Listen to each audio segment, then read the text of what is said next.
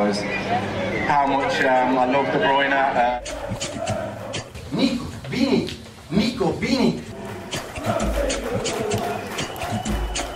Fala aí, Citizen! Sejam bem-vindos a mais um podcast do Citão, o podcast mais completo sobre o Manchester City aqui no Brasil. A gente ficou quase duas semanas sem episódio porque o City ficou um tempo aí sem jogar, mas a gente tá de volta. Eu sou Plínio Lopes e junto comigo dessa vez tem o Thiago Henrique. Fala aí, Thiago. E aí, Plínio, tudo bem? É bom estar de volta aqui participando do podcast. E bom comentar um jogo bem maluco, né? Jogo bem maluco mesmo. Vamos lá.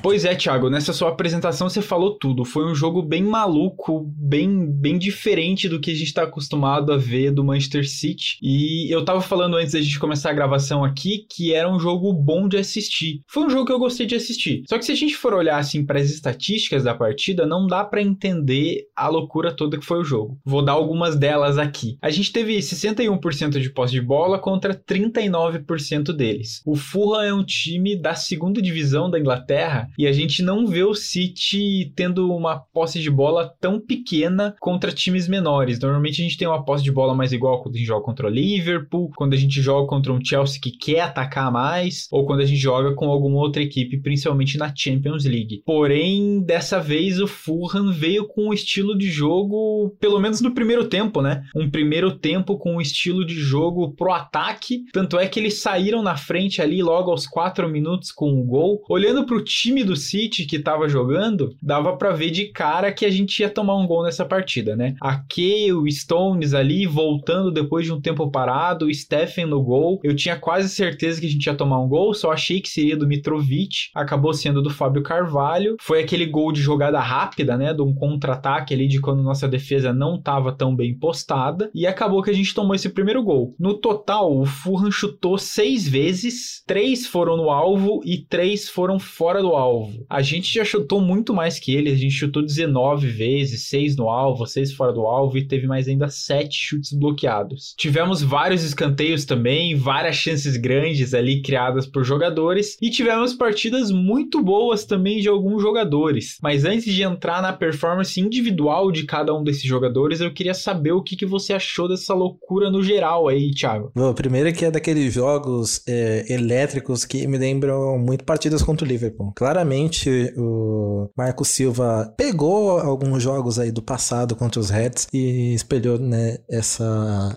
os contra-ataques como o Liverpool faz contra nós. Então, estávamos muito expostos ali quando o Fulham recuperava a posse de bola. Foi... Eu até levantei da, da cama quando o time tomou gol e falei, ih, rapaz, será daqueles jogos que a gente vai sofrer para marcar no primeiro tempo? Mas eu fiquei maluco quando o, o time começou a fazer aquela pressão característica. O gol parece que foi, foi tão à força, foi eu vou marcar um gol e estávamos com um cara que é mestre nisso, né? O, o Gondogan é daqueles infiltradores que parece que sabem exatamente é, o local que ele quer colocar a bola. Quando o Barre joga, eu fico sempre esperando um lance mais plástico dele ali na direita e as coisas saem muito bem do, do pé dele, né? Eu que era um crítico há alguns anos, hoje eu bato palmas para todos os, os jogos. É, é, um cara que é, ganhou meu coração, ganhou nota alta aqui no SofaScore e é, deu ali o gol pro, pro Gundogan, que, olha, deu um toquinho cruel ali pro, pro goleiro, que ele quase nem saiu na foto. Hum. Foi um jogo maluco e foi um jogo bom para quem aposta, né? Porque tantos canteios assim, né? O City é um time que, quando pressiona, domina, domina e domina muito forte. Você pode ver que ao longo do jogo é, foram muitos escanteios. Parece que poderíamos é, até fazer um placar muito mais elástico né? Olhando o final do jogo, olhando o total de chances. E eu gosto é, de olhar sempre após a partida, né? Gosto de fazer comparações com jogos anteriores. E cada vez mais eu tô gostando de como o, o Grealish vem jogando. Por mais que a gente saiba que ele esteja um pouco pressionado pela torcida, e até por ele mesmo, por não estar tá, é, desempenhando com gols, com assistências, ele é um cara que tá entregando tudo que pode, tá indo para cima, tá driblando. O cara tá indignado com as atuações. Mas nessa partida, a gente não pode esquecer que ele deu um pênalti pra gente. É, ele acertou a maioria dos passes. Se eu, se eu não me engano, foi 100% dos passes que ele, ele tentou. Então, pode não ser aquele jogador que vai nos entregar é, aquela, aquele gol, aquele assistência que fica claro para quem não acompanha, é, é o que realmente vale, né, para você é, julgar se o jogador é, é bom ou não, para quem é de fora. Mas quem tá acompanhando de perto tá vendo que é um jogador que tá, tá se esforçando e isso aí com certeza vai gerar frutos, né, para as próximas temporadas. É um jogo que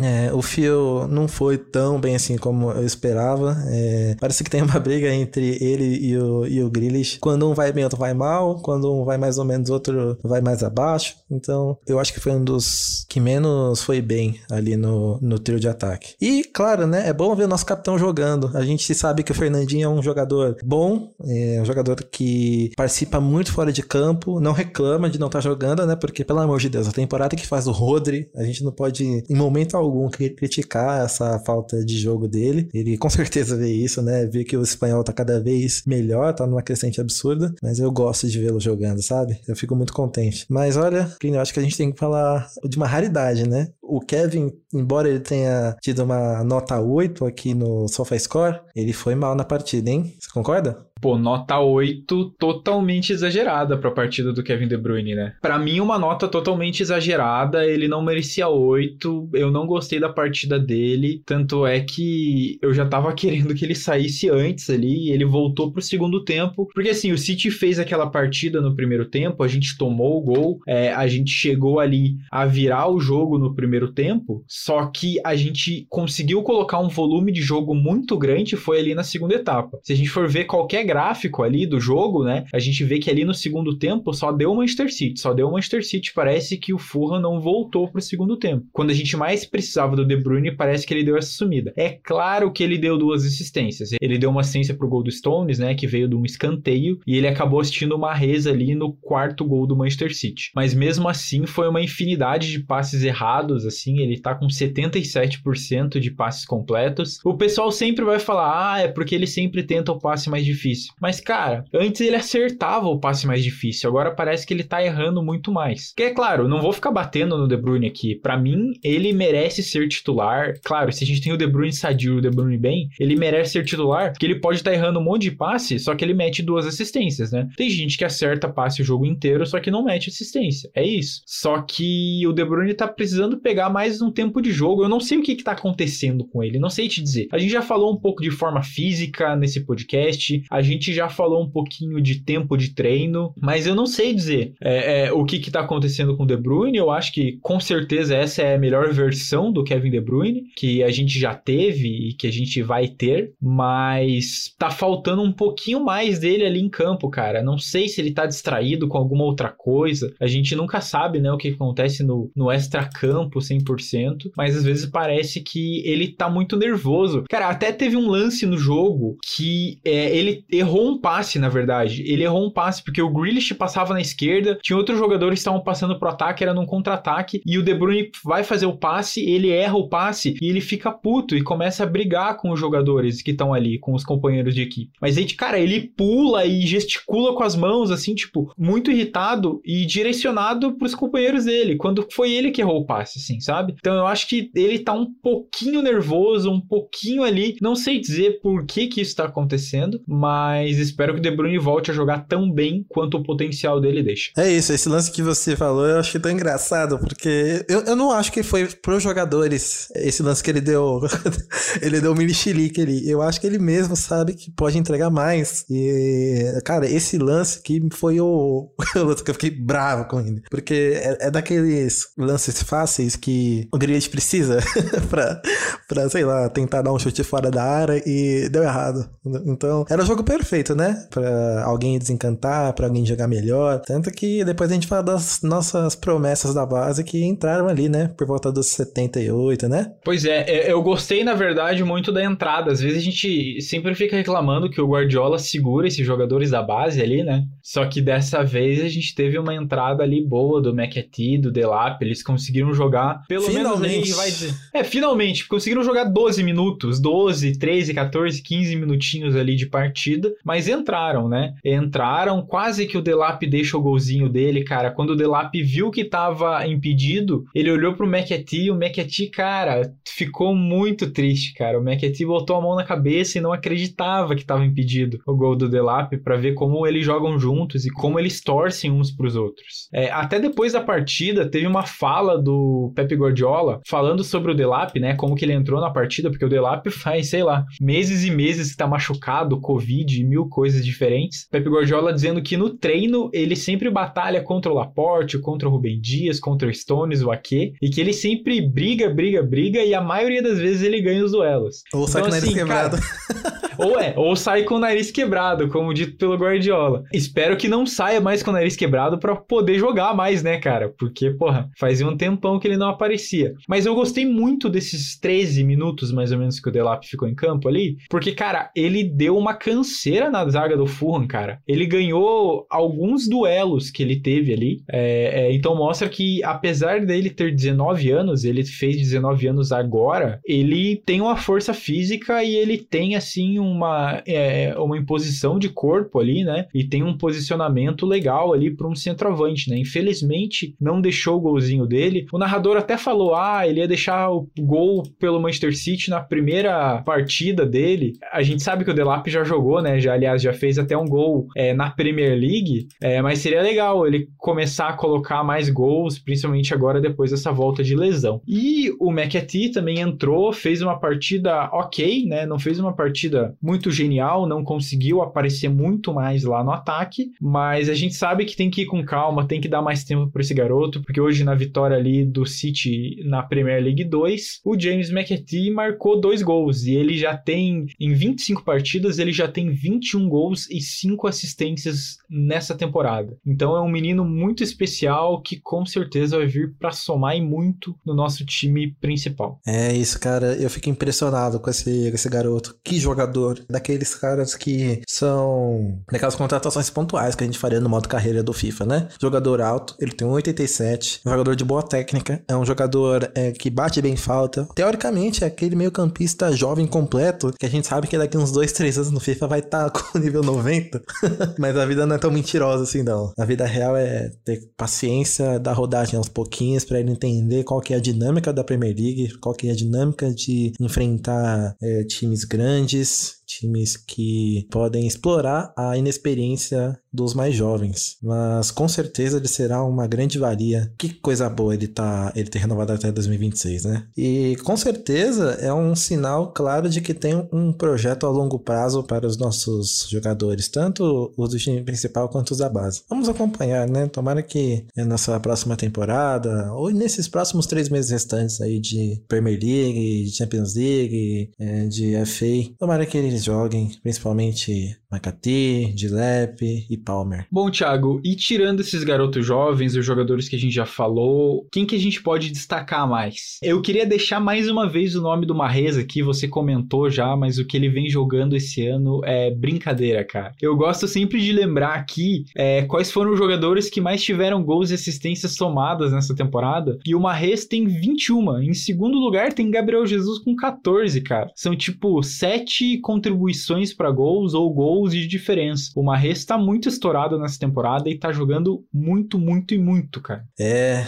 a fala do, do amigo aqui. Marres de Luvinha, esquece. É incrível que ele teve uma transformação nessas temporadas de City, comparado ao Mahrez lá do Leicester. O Mahrez do Leicester era mais driblador, incisivo, que sempre mandava a bola no ângulo ali. No City, ele, pelo menos nessa temporada, ele deixou de chutar tanto, né? Ele virou um jogador mais coletivo que sempre tenta é, um passe por elevação ali no, no segundo pau, ou se não, um passe por baixo para alguém tentar finalizar. Ele virou um tipo de jogador é, muito mais clínico nas assistências e, e, até naquele chutinho malvado por baixo que vai no contrapé do goleiro. Nossa, tem tantas valias para falar do Marres que a gente fica triste, né? Pelo desempenho da seleção dele na Copa Africana, mas que bom, né? Que temos ele em alto nível nesse, nesse ano. E nesses último, nesse último ano também, né? Nessa última temporada. Eu, eu também, cara, eu preciso destacar o, o jogo que o Stones fez. A gente tá vendo na, na Premier League que a dupla titular é Laporte e Rubem Dias, mas o, o Stones ele é um cara que desafoga jogos pra gente difíceis, né? Parece que ele sempre marca de cabeça. Se você lembrar os últimos jogos como titular, você sempre vai lembrar que ele marcou um golzinho de cabeça ou teve uma cabeçada perigosa que quase gerou o empate ou, ou quase gerou os empates. Enfim, eu fico muito contente por ele dar a volta por cima, porque a gente precisa ter essa combatividade entre os nossos zagueiros, né? John Stones, Nathan Ake, América Laporte, Rubem Dias, todos têm que estar muito bem tinindo ali para que em todas as competições, quem entrar, dê conta do recado. Até o próprio Ake, né? Que nesse jogo ele não foi tão bem, nos jogos passados ele também foi bastante regular. Eu tenho gostado bastante do desempenho dele nesse, nesse ano. Sou um dos defensores, embora a galera do Twitter não goste tanto assim dele.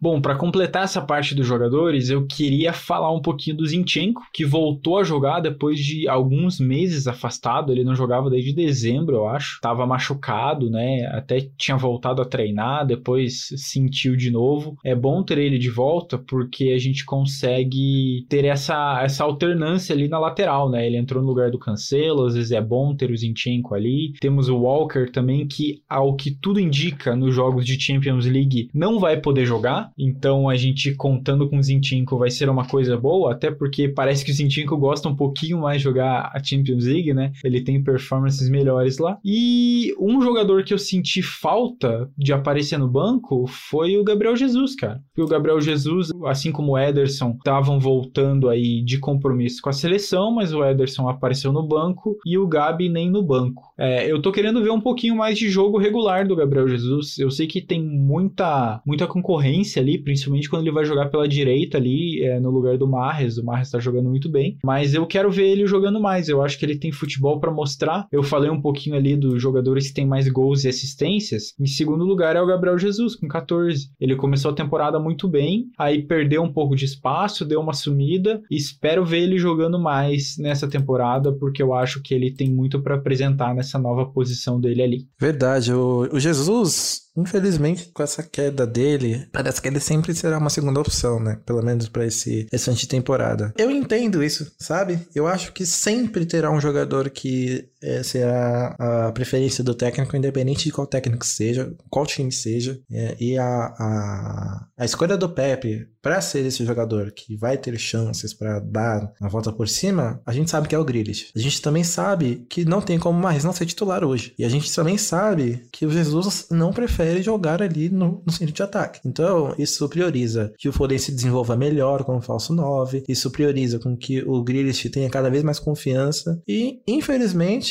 a gente tem visto um desempenho ruim em participação direta do Jesus, né? Tanto na seleção quanto no City nesses últimos meses. Então, é torcer para que nesses próximos jogos, né? Na Champions League, na Premier League, ele consiga desempenhar um bom papel quando entrar e quem sabe assim ele recupera a confiança e nos ajuda a, na corrida pela Premier League. Vamos torcer porque, é, querendo ou não, completou cinco anos de City nesses últimos dias aí, nessas últimas semanas e é um cara que a gente sabe é muito muito trabalhador. É, ele merece nosso apoio. Simbora, Jesus. Oh, mistake from Reed. And De Bruyne is onto it.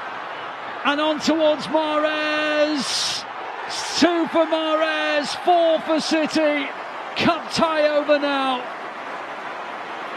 Mares delighted. Takes a little nick off Tim Ream on the way through. And the Blues are into the fifth round of the FA Cup.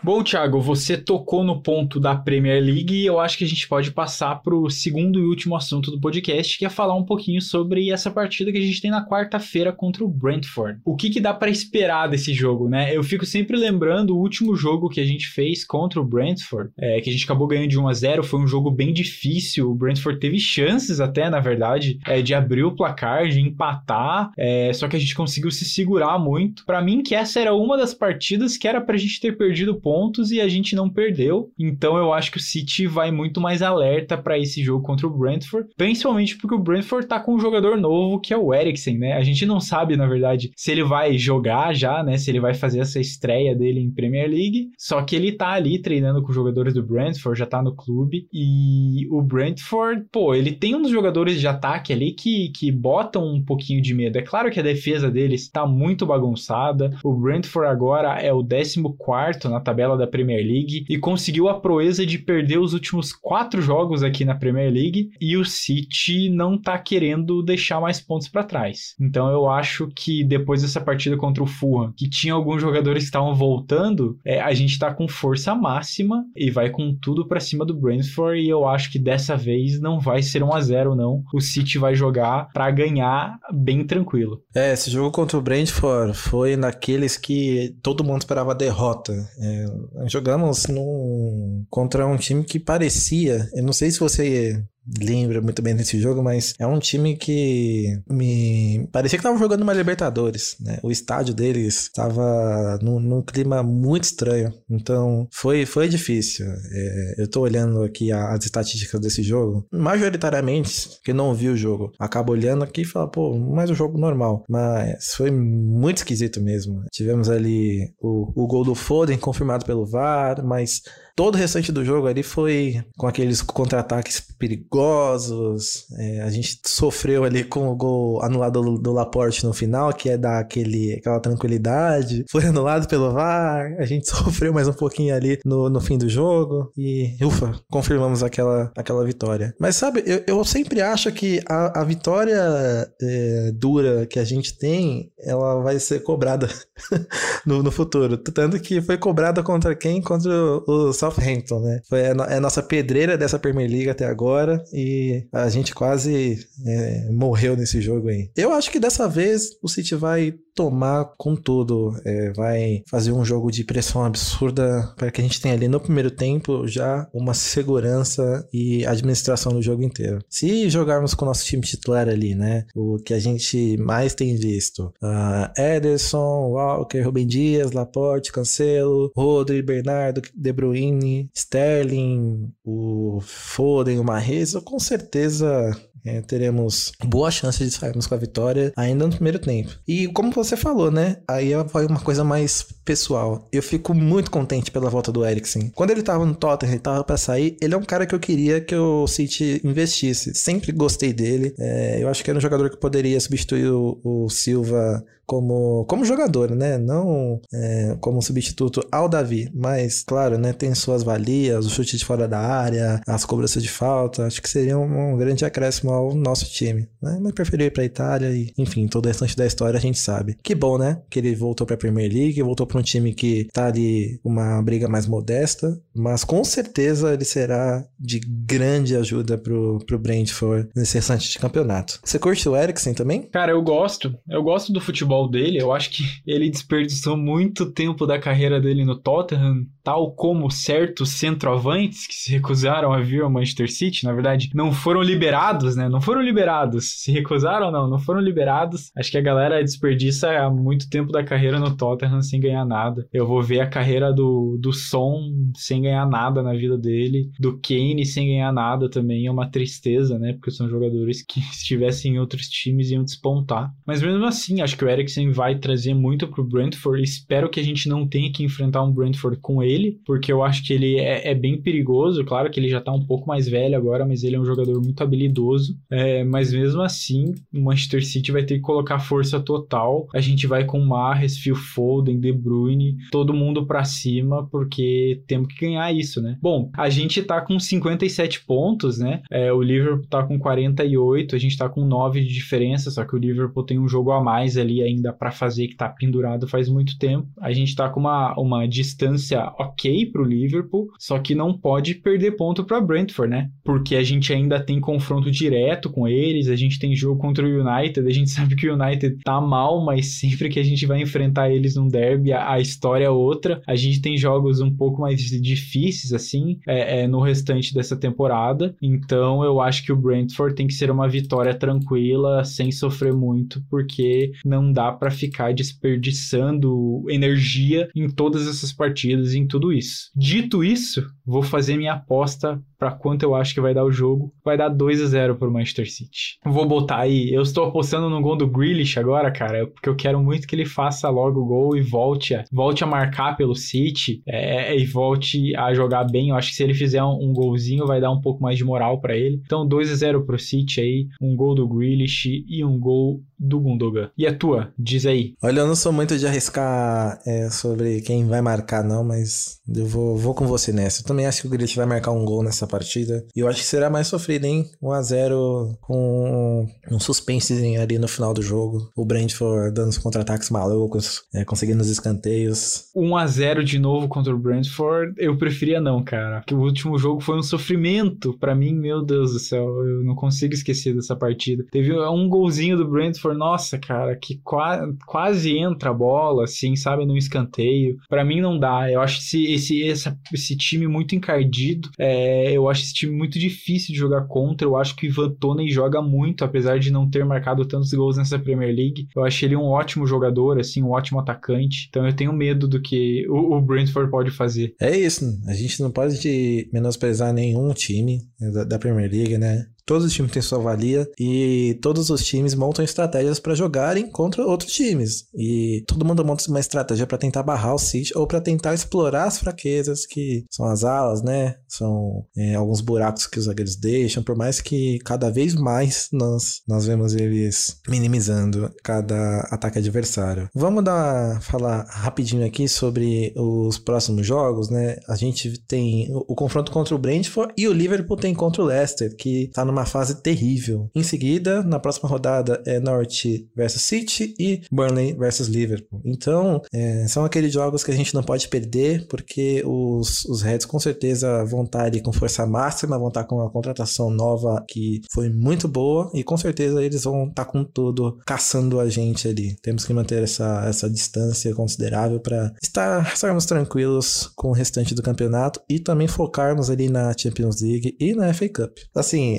Cara, a, a, a, gente tem, com as devidas proporções, o, o Beckham dessa geração, né? O Grealish, querendo ou não, ele é o, o queridinho das crianças no, no, na, na, Inglaterra, né? Ele tem a, o cabelinho da moda que as crianças também copiam. Uh, ele é querido pela, pelo público feminino. Então, ele, ele sabe disso. Ele sabe disso. Ele é um cara bastante coração, pelo que eu já vi dele antes no Vila e agora conosco, né? Então, o, o, o vídeo dele abraçando a. dando a, o, o, autógrafo. Não foi um autógrafo protocolar, né? Que os ingleses têm isso de dar o, a chuteira, dar a camisa, só que uma forma muito gelada. Cara, ele deu um sorrisinho mesmo com a máscara, foi lá dar um, dar um cheirinho na, na torcedora. Velho, e assim, a gente viu vários perfis aí de. É, alguns perfis de esporte do Brasil replicando essa ação dele, falando: olha, que, que cara legal, que ação boa, craque fora de campo. E, nossa, essas ações ó, me pegam demais. Não sei se você é tão, tão chorando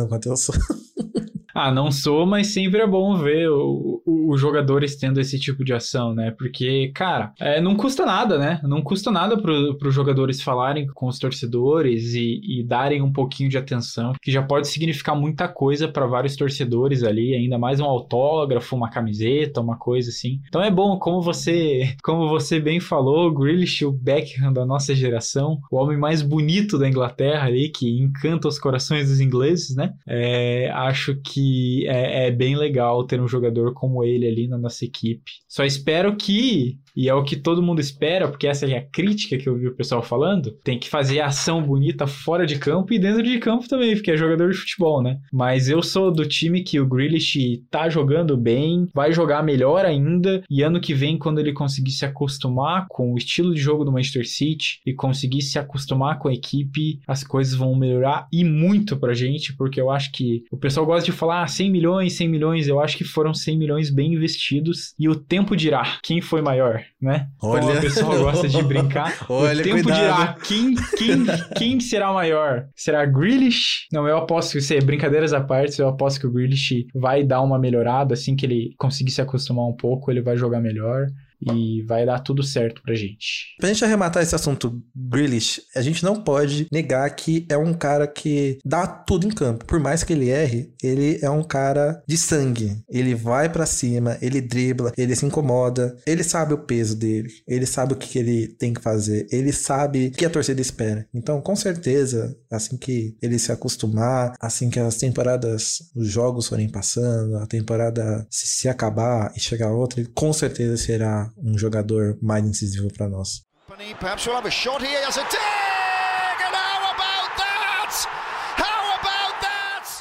Bom, Thiago, é isso então. Vamos encerrando esse episódio do podcast do Citão por aqui. O podcast do Citão é uma produção da Icarus Produtora e do Manchester City da Depressão. A direção geral e a produção são feitas por Plínio Lopes. O apoio de produção, a edição, finalização e mixagem são feitas por João Rain. A divulgação é de Matheus Eleutério e a identidade visual é de Thiago Henrique. Thiago, muito obrigado pela participação espero que a gente se veja no próximo episódio falando sobre essa partida contra o Brentford e espero que seja uma vitória. E com gol do Grealish, para você ficar feliz. Ah, com certeza. Eu tô torcendo ali para que ele faça um gol, comemore lá com o dedinho na, no ouvido, como ele fez nas, nas primeiras atuações dele. Enfim, torcemos muito para o nosso, nosso 10 aí, que ele precisa bastante de apoio. Prazer, viu, Plínio? Muito bom participar. Adoro é, trocar um papo sobre, sobre o City, que a gente tanto acompanha há anos. E vamos em busca do título aí, se Deus quiser. É isso aí. Valeu, Thiago. Valeu, ouvintes. Até a próxima. Tchau, tchau.